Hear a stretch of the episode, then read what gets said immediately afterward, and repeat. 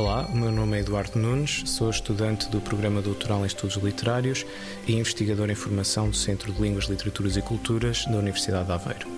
O projeto de doutoramento que me encontro a desenvolver é financiado por fundos nacionais e comunitários através de uma bolsa de doutoramento concedida pela FCT,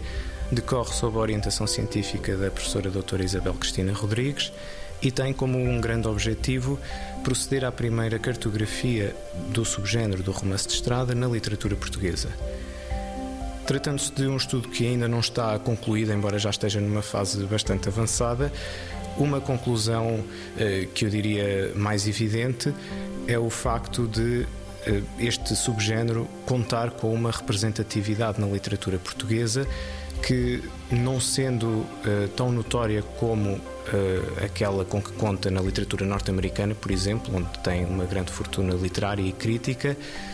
é ainda assim uma representatividade que eu diria insuspeitada, ou pelo menos certamente até ao momento subapreciada.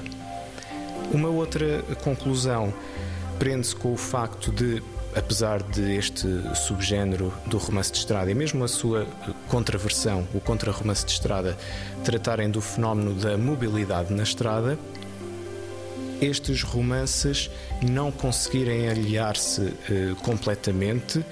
do imaginário das viagens marítimas e mesmo do, da presença do mar como elemento da paisagem, tendo em conta quer a história de Portugal, quer a própria geografia do país.